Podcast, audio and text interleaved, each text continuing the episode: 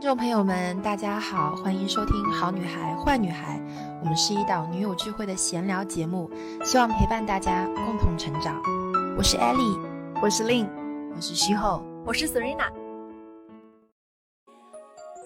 呃，正向表达或者正向沟通，其实没有大家想象的那么的片面。它不是说你只能是积极的、这个呃开朗的、讨喜的，不是的。我觉得正向沟通的基础叫做如实的表达。野马效应其实就是你怎么去处理那个让你不舒服的那个感受。其实那个不舒服的感受，你如果想要拼命拼命的把它处理掉、解决掉，然后在里面产生。极端的这个内耗，然后钻在这个里面走不出来的话，就是你自己在折磨自己啊，就把自己折磨死。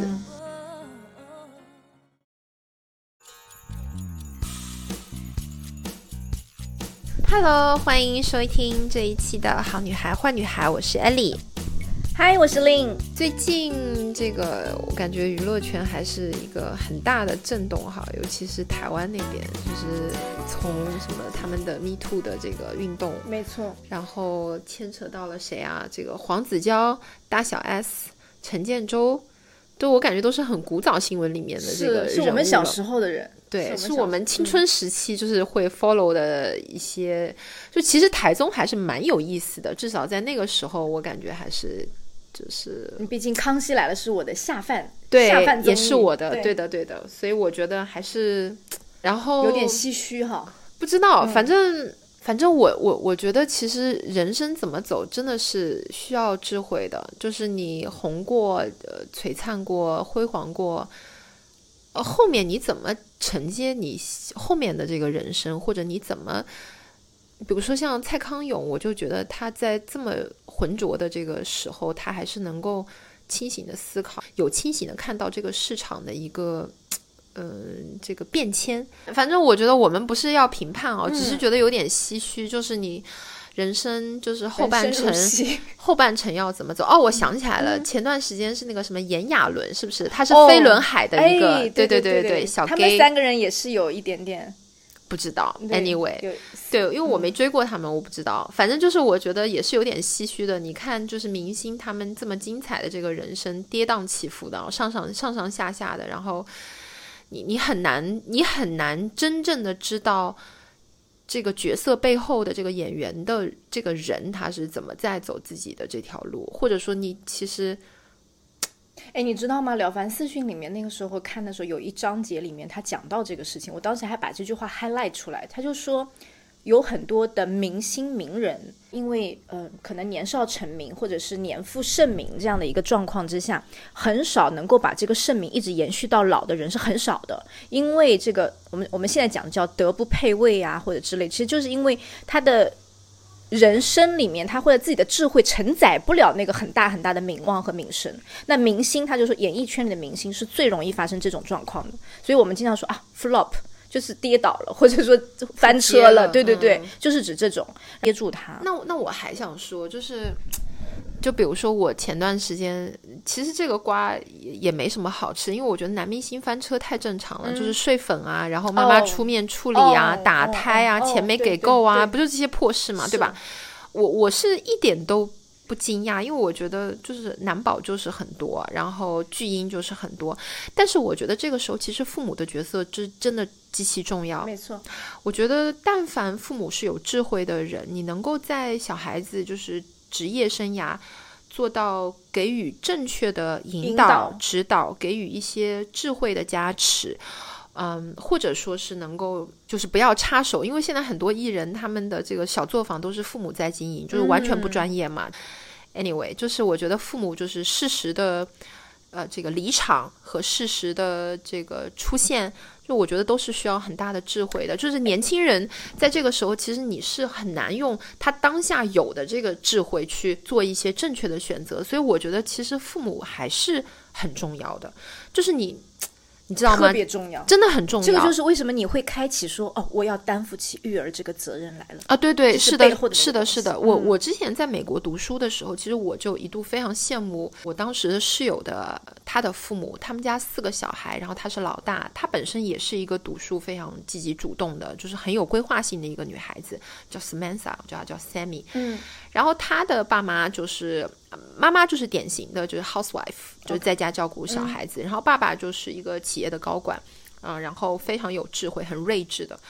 然后他就是经常会给予很多爱的教育，就比如说他会说，就是你这个做一些就是人生选择的时候，你怎么想啊？我怎么想啊？你你你可能你比如说你现在这这个决定，你觉得对未来，比如说十年会有什么影响啊？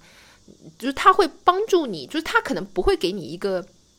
呃明明确的，就是你能做你不能做，不会像亚洲的父母说哦，你你这样做，这样做，你你嗯你你你不这样，我就 我对，我就死给你看啊！就是可能没有没有没有那么夸张，嗯但是嗯呃，就是我记得我室友的父亲，就是他就会有很多的引导。他就在沙发上就会说：“哦，那你是怎么想的呢？你做这个决定，你会有什么样子的评估呢？你会怎么样？就是你会怎么样？就 How would you evaluate your decision？、就是你看他讲的这个话，完全没有他自己的东西在里面。他就说：你怎么评估你的决定啊？你是怎么想的呀？嗯哎，那你觉得你这个未来十年以后，你会？因为当时我好像记得我要去 DC 了，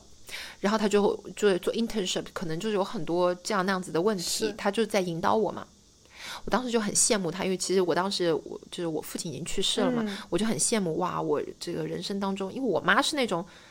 你你你做什么都可以的啊，好的，你去弄啊，哦好的好的好的，哦，你这么棒呢，哦，真厉害，就是我妈是这种的，哎呦，我女儿厉害，但是她其实没有办法给到一些明确的一个指引的，suggestion 就是其实是没办法的，然后也没有那么多的深度的这种这种就是 deep conversation，其实是没有的。Uh-oh, Coco. 还有就是最近就是也是我们这期想录的这个播客的重点了。为什么我们拖到后面？是因为觉得比较沉重。嗯，就是其实最最近大家可能聊的最多的还是 Coco 的离世吧，然后又把这个抑郁症又拉到了这个大家的视野面前，尤其是像她，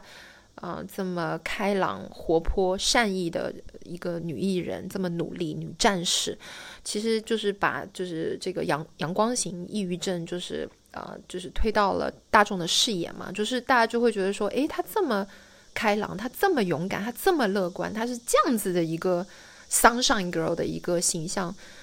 他他怎么怎么就背后经历了这么多吗？就是大家就会觉得怎么会是他？然后都是懵的，都是所有人都懵，嗯而且我看到好多朋友圈就说看到这个信息，就大家第一反应是这是一个假新闻。哎是其实我刚当时看到的时候，我说怎么可能啊？哪个李玟啊？他说的是谁呀、对对对，这种这个这个新闻怎么乱报？我觉得不太可能啊，因为大家觉得这个这个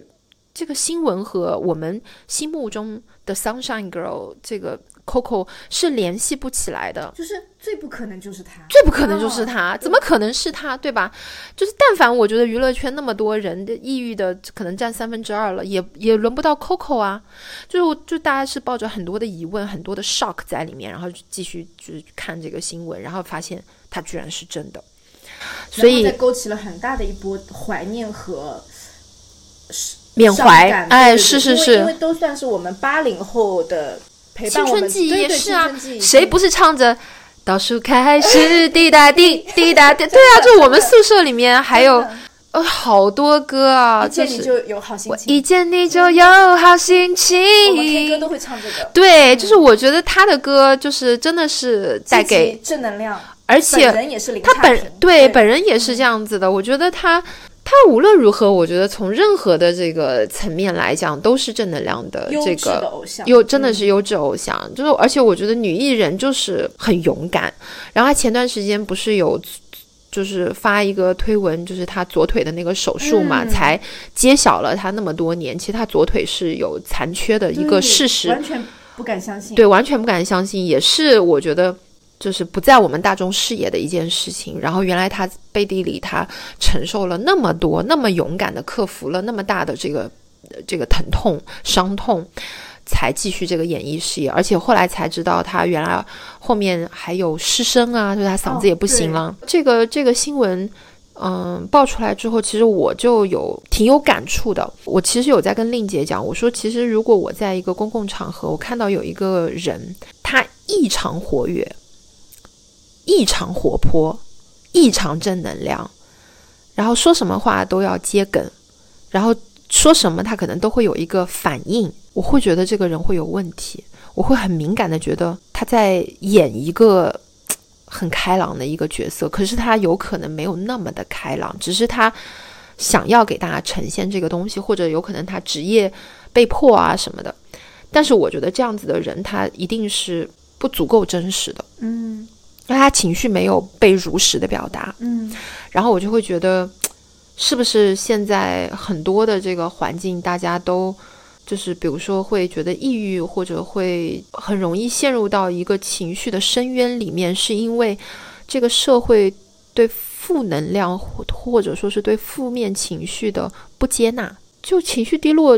很正常啊，就你有不好的情绪，它很正常。但是可能周围人对这个东西的不包容，使得我们自己对自己负面情绪的不接纳，就是你就会往下面压。哎，我不能不高兴。哎，我不能发脾气，因为这样不得体。我不能发疯，因为或者觉得这样不对，这样不对。对，就是我们这个环境或者我们自己对这种负面情绪的不接纳、不包容，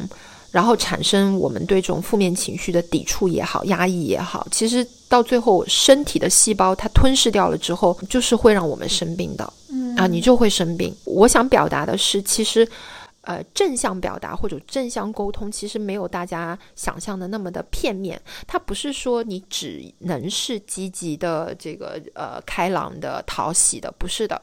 我觉得正向沟通的基础叫做如实的表达。如实的表达意思就是你接纳你所有的情绪，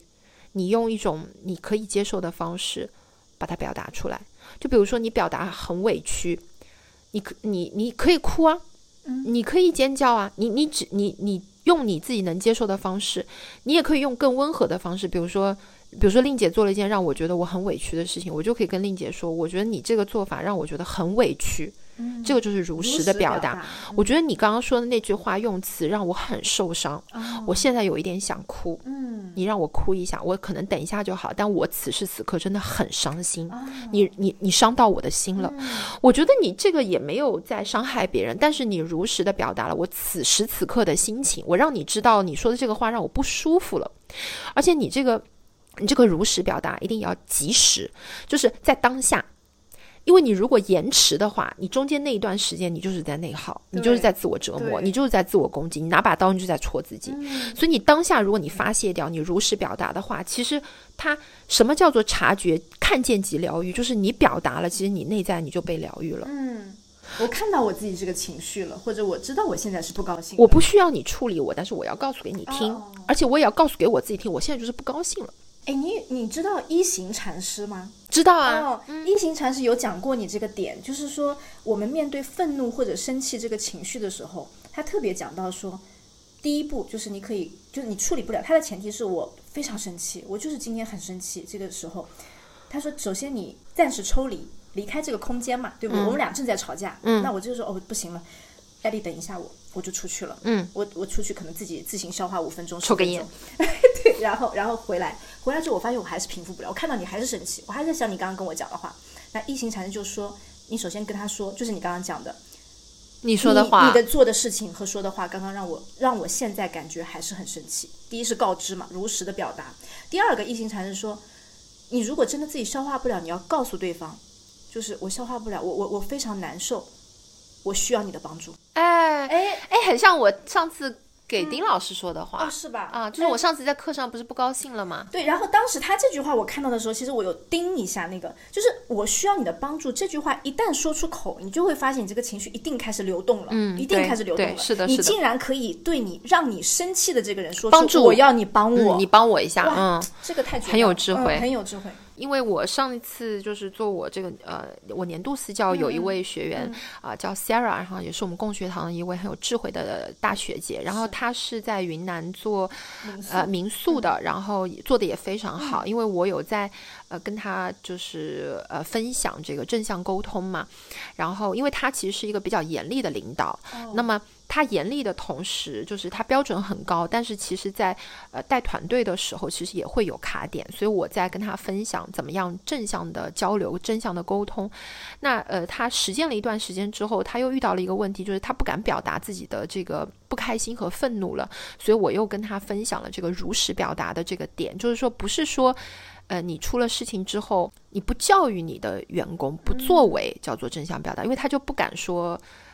哦，你这样，你你你你这样做，你你这样做不对，或者他就会说，哦，那算了算了算了。他把正向表达跟积极表达混为一体了，我只能讲正面。但是很多小伙伴也会混淆，就是以为正向表达就是说好听的话，那么就变成说这个事情出了之后，他跟员工之间的交流就会产生，就就会卡住，因为他不知道该怎么交流，因为他当下他就觉得这个事情你怎么会做成这个样子，对吧？那么既然我不知道怎么正向表达，那我就是好算。算算，你先走吧。哦，你先走吧。那至少我不发脾气。嗯，但是如实的表达就是，你做这个事情让我觉得有一点懵。我们之前其实是有涉猎这个 SOP 的。你觉得你这个这个地方错误出在哪里呢？你能不能这个剖析一下，我们交流一下？就是，但是我现在确实觉得这个事情会发生，我也挺意外的。就是你如实表达你的懵，你的 surprise。但是你也你也是有在交流和沟通的，而不是直接把它这个斩断掉。所以我觉得这个如实交流这件事情，如实表达这件事情，其实是是能够对大家产生帮助的。就是呃，在这个这个生活环境里面，就比如说我我我对阿姨其实是很难开口的，因为我对她这么好，她这么的帮帮助我们，我也很难开口跟她说这个事情，我觉得你做的不好。但是我还是会会想要。真实的交流，我真实的想法，那我就会想办法。哎，阿姨啊，我这个事情哦，我我能不能跟你交流一下？哎，我觉得是有点奇怪。你看哈，嗯，之前我这样跟你说的，哎，你是这样做的，然后我们是又交流了一下，你还是这样做。哎，你觉得是不是因为我交流上面，我我我我我说的不够清晰？是不是因为我没有讲清楚啊？我就会，我就会想办法，想尽办法跟他说，但是我一定要表达这个事情可能让我觉得不舒服，或者我觉得，我觉得这个事情不应该是这样子的，那我也没有跟他吵架，是对吧？也没有引起战争。好，我们还是讲回这个阳光型抑郁症这个事情，就是我觉得大家很容易，呃，可能给自己一个形象，就是说我是积极的，我是正向的，我是女战士，我是。冲冲冲啊，对吧？但是对女战士也是人，就是你肯定也会有一些嗯不开心啊、不满意，你需要发泄，你需要倾诉。我是在这个女战士的标签后面，其实包括这段时间，我一直在也刷到了 Coco 的这个新闻，我有看到两种声音，一种其实就是叫应该叫什么恐弱，恐弱，我们跟他相对的是慕强嘛，嗯，就大家都觉得哇，他是这个形象，他很厉害的。然后你知道吗？我们自己的社群其实也有这样的声音，就是我我令姐家族里面，大家在当时我发出这个新闻的时候，我觉得很震惊。然后当时我就提到了一句，我说，我觉得我当时的第一反应是，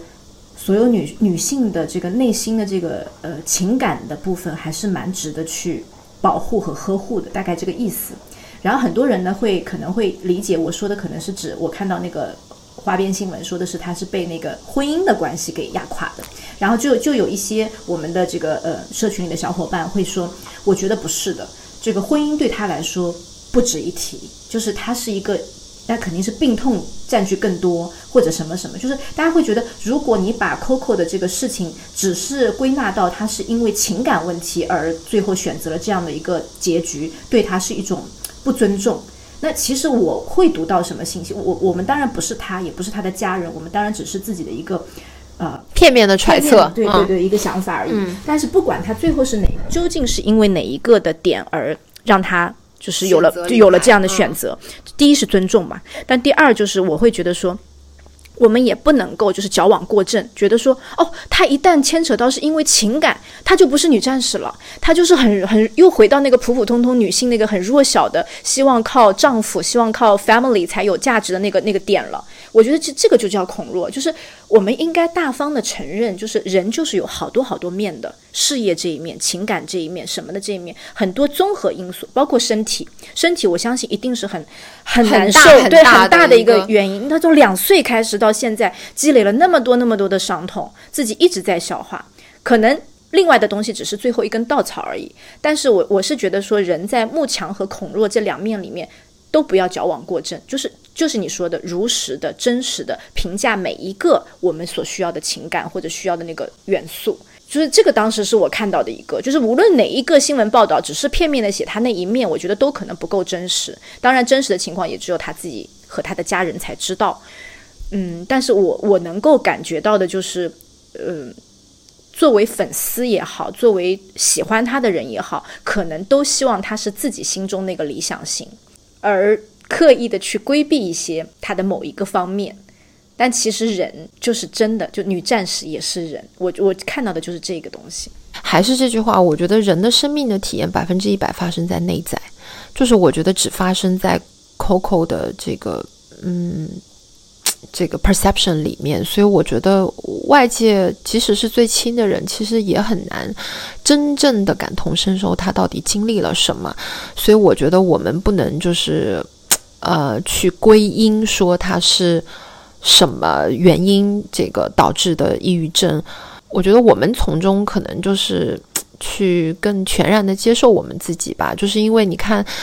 呃，他其实带给了这个世界太多太多的阳光和力量和美好。我觉得他就是一个已经在我们看来就是一个。身披铠甲的一个很很战绩辉煌的女战士了。那女战士有可能把她的盔甲卸下来，她其实里面有很多的伤痛，也可能里面有很多的内伤。这个是你在这个女战士战斗的这个过程中，你很难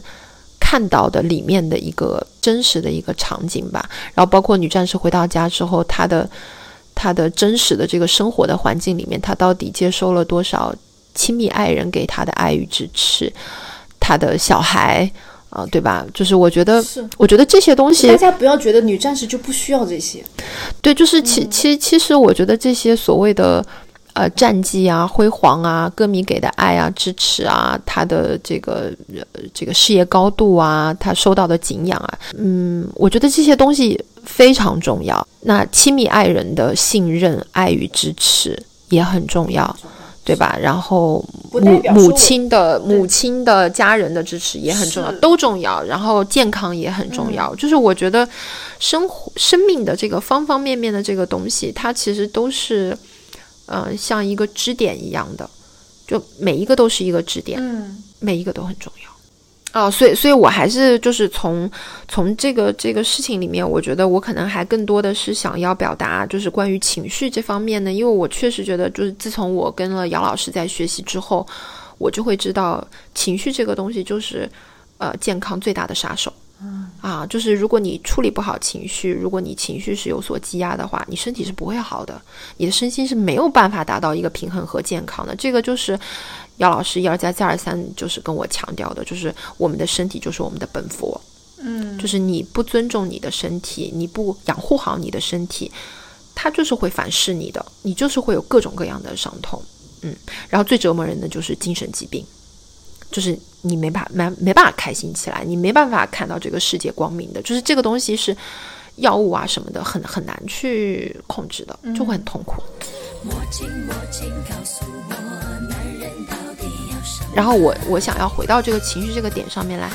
就是第一点我讲的是这个如实的表达嘛，这是第一点。然后第二点我想要表达的就是大家可嗯，就是经常我们在说的，就是说你要追求一个情绪稳定嘛。对吧？嗯，就很多人就会觉得说，这个人情绪稳定是一个他最大的成年人，这个情绪稳定是一个最大的这个优点什么的。就尤其是我们家有一个情绪最稳定的一个大 boss 在，就 Daniel 就是一个情绪超级稳定。但我可以作为他的亲密爱人，可以告诉大家，像这样子的人，他发起疯来很崩溃。就是你们去看一个人，他如果长期都是情绪稳定的，从来都是不温不火的，这样子的人，他崩溃起来，他是要走向毁灭的。嗯，你们知道吗？他不像我，我是那种三天一小闹，两天一大闹，就是定期发疯的人，所以我其实内在清理被我清理的差不多了，因为他是一直压的，他一直都是稳的嘛，那他就是负面情绪他越攒越多，到某一个点，你去点就是任何一丝火苗去点燃它，那就是几十公斤的炸药，那它炸起来，那周围的人片就真的是片甲不留，那他真的是大崩溃哎，真的，就 Daniel 如果要崩溃起来，那我们聊的不是不是。小小问题，不是情绪，我们聊的就是毁灭，嗯就是整个生活的崩塌和毁灭。我们聊的就是极端的东西了，要不要离婚，要不要分开，嗯怎么走。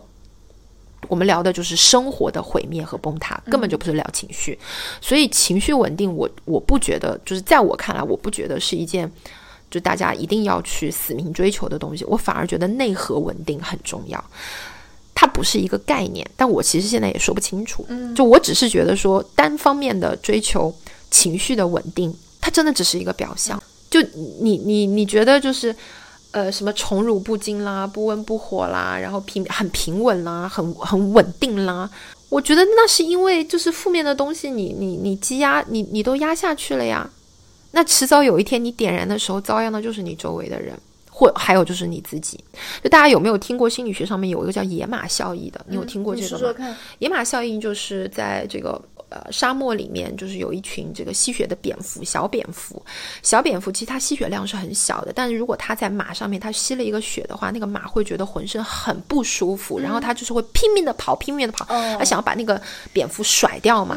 它会跑到精疲力尽，跑死了就是，死亡，嗯。最终走向死亡。所以他不是被蝙蝠给盯住的，他不是自己跑死。它不是蝙蝠吸血的那个吸血量致死的，他是因为他觉得这个蝙蝠很不舒服，然后他拼命拼命的想要甩掉这个感觉，然后拼命想要就是 shake it off，然后在荒野上可能跑几天几夜把自己跑死。嗯。所以野马效应其实就是你怎么去处理那个让你不舒服的那个感受。嗯其实那个不舒服的感受，你如果想要拼命拼命的把它处理掉、解决掉，然后在里面产生极端的这个内耗，然后钻在这个里面走不出来的话，就就是你自己在折磨自己啊。就把自己折磨死。嗯就我当时看到这个心理学的这个，我就觉得哦，好像有时候是会这样子。就其实你那个不舒服的点，你说出来可能就是很小、很 trivial，就是很不足为道。但这个东西它就会把你吞噬，因为你走不出来，因为你无法与它共生。其实野马如果与这个蝙蝠的这个吸血的这个伤口，你与它共生的话，它就是没，它没有事的，没事。它没有办法共生，没有办法与这个问题共存，没有办法与这个感受解决掉的话，它就是进入到一个极端的内耗的一个情况。所以这个就是指的是与问题共存，与这个东西同在，接纳你身体上的这个伤口，对对？嗯，对，所以我觉得这个也是另外一种能力，就是与它共存的一个能力，某种程度上来说，不要那么完美主义。或者可以有一点钝感力，就是说，哎，对对对，就是我们共我们共学，堂经常会讲的一句话，就是哦，问题不大的。哎，是的啊，就是哎，被这个这个蝙蝠吸了口血，然后这个马就跟他说，哎，你看我被吸血了，嗯，啊，然后对方就说，哦，问题不大的，死不了，是的然后我们就然后我们就悠闲的就去看夕阳，就之类之类的吧，就是可能讲的有一点那个这个这个搞笑了，但是我们想表达的就是，其实情绪有很多很多的这个处理方法，然后我们遇到很多的事情，我们这个情绪肯定是会有波动的，不要追求这个极端的情绪稳定，就不是说你这个事情来了之后，你你你一定要怎么样。一定不能有反应或怎么样，就是你可以去，就是比如说试着与它共存，啊，就感受一下这个不舒服，或者你觉得不舒服，你这个哭一哭，闹一闹，嗯，找个人倾诉一下。哎，令姐，你看这个蝙蝠吸到我血了，你帮我看看我这个伤口怎么样？然后令姐就说，哦，还可以呀、哎，这个这个蝙蝠是上次那一位吗？就是我也不知道，我乱讲的，我真的乱讲的。就是我想说，就是。周围有有有几个可以让你如实的做自己，如实的表达，你发疯也好，你你你嘲笑自己也好，你在他面前哭的稀里哗啦也好，他都能够很全然的接受你。嗯就有这样子的朋友，其实我觉得这个这是有助于身心健康的。我们的伴侣好像都哎，对我我们俩，哎我我我我我我感觉我们俩这方面还是很幸运哈。很幸福。对，就是就有什么就跟他讲，就回家立刻讲掉，就道出了这个事情就对掉了，对对对对对对对，不所以所以我觉得就是，嗯，身边就不管你是亲密关系也好，还是友情也好，我觉得你身边一定要有这么几个让你能够真实做自己、如实表达的，对，你可以倾诉、你你可以发疯的朋友在你这个身边。然后我觉得我们也要去做对方的这个这样子的一个角色。嗯就是对方发生问题的时候，你也不用一味的啊，你加油，你站起来 就之类的，不需要这样子。哦，你很难受，那没事，休息一阵子吧，对不对？就是让就上上上次我有一次在那边发疯，然后令姐就说啊，好了，你不要说了，你现在就是情绪不好。哎，对对对对，他他那天就这样跟我说，哎，你不要说了，你你你不要再往下讲了。啊，对你现在你现在情绪不好，情绪不好就会想到很多很糟糕的结果。对对对，然后令姐就说可以了可以了，你差不多了，可以了，你不要再往下讲下去，你现在就是在一个糟糕的情绪里面。是，他当时就是这样跟我讲的，但其实我当时的那个这已经宣泄的差不多了，哎，哒哒哒哒哒哒哒讲很多了。是的，是的。所以回到 Coco 这个事情，就是当时我们看我们我们我们仅仅是通过新闻来看哈，就包括他的家人的这个发言。那第一，他的这个整个人生好像听上去好像是在为他妈妈而活，也没有，我我在为妈妈怎么我我家人怎么样，把自己放在非常末位啊，就是末端的一个位置。我有想过这个事情，但是我觉得就是其实我还是觉得我我觉得我们外界嗯，是没办法揣测，没有办法揣测的，嗯。就是我觉得很多新闻就是可能会把它描述成一个就可能很有牺牲精神、对奉献精神对但是我觉得他是一个为舞台而生的人，哦，我觉得他的人生使命就是他作为一个呃表达者、表演者、艺术家，我觉得他这一辈子就是活得非常的淋漓。然后我觉得他创作了，他留下了太多的作品。我觉得不管他是为谁而活，我觉得到最最终，我觉得他是为了自己的那个梦想和为舞台而生的这样子的一个艺术家，我觉得就就够了。而他的起心动念，他到底是为了家人也好，那很多很多艺术家，他其实从事这些事事业，那很多都是为了父母还债呢，哦，是的，对吧？就是我我们看到港台那么多艺人，他最最最初走上这条路，是因为家里没钱啊。对，那你能说他这个辉煌是，对吧？就是我觉得这个 original reason 没什么好纠结的。我觉得普通人，我觉得的借鉴的意义是在于说，我们后半生怎么发力，怎么持续的发力，怎么身心健康的活着。我我们在这件事情上面，我们看到的。有可能就是啊，以后那我以后心情不好的，我我可能还是打个电话吧，我表达一下，我发发疯，我去 KTV 唱个歌，也没什么过不去的，就不要闷在心里面。告诉自己这一切都很正常，大对家都会这样。对，大家都会这样，嗯我们都是普通人，我们嗯都是普通人，对吧？我们我们没有一个所谓的完美的一个形象去要去维护，即使有，我觉得也没有我们自己身心健康来的重要。你还不如不维护，就告诉自己，告诉别人，我我就是不行啊，我现在就是生病了，怎么了？我我先活下去嘛。嗯，了解自己的这个节奏是很重要的一件事。嗯，然后包括我觉得在这次他的这个呃很多的报道当中，我也能够看到两极分化的一个声音哈，就是关于什么？有一方面的会在鼓吹，就是自律啊，你看多么自律，怎么怎么样，就是啊？他，因为他这一生可以说是相当的自律，然后对自己的这个严格要求，达到这个成就如何如何，就是有很多人说，你看自律会导致一个啊？这样的结果，就是你知道这个声音会太片片面了吧？另外一种声音就是，你看他这样，他这么有钱，这么厉害，这么有名望，他都这样的一个结果，一定要对自己好一点，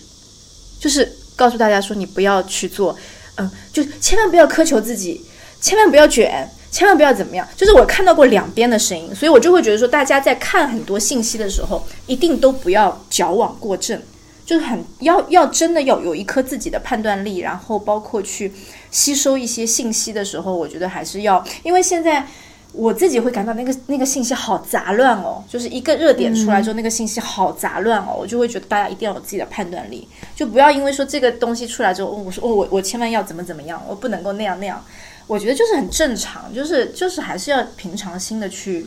去去判断吧。我觉得普通人就是我们普通人过好自己的生活，然后照顾好自己的身心健康，就挺了不起的。了不起，啊我觉得我们已经很了不起了，大家可以给自己鼓鼓掌。然后，我觉得 Coco 身上有很多很多值得我们学习的这个地方。我觉得不能因为他选择离世，他选择结束这份痛苦，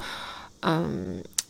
就是而看不到他之前，我觉得不管是自律也好，他的正能量也好，他的善意也好，他的同理心也好，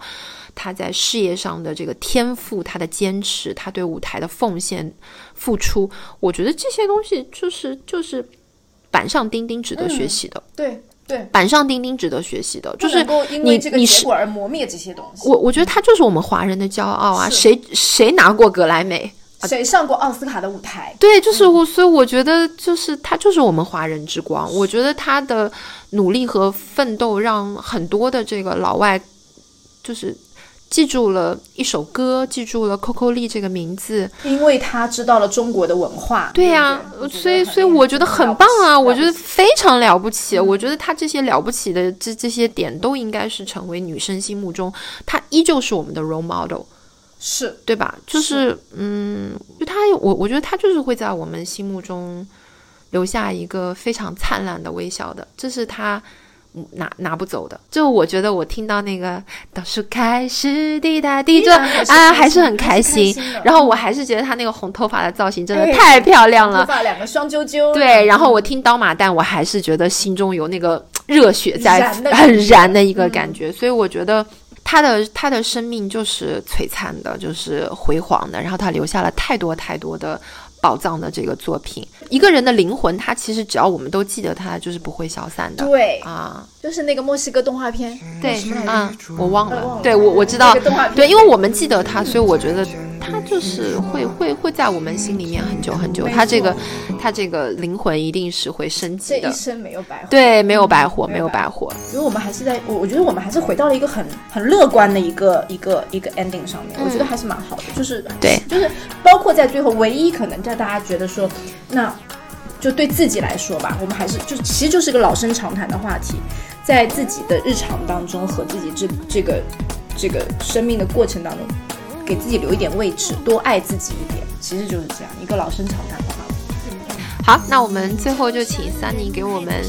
这个加一首 Coco 的歌歌，对对，然后我们一起纪念和把 Coco 放在心里面，希望他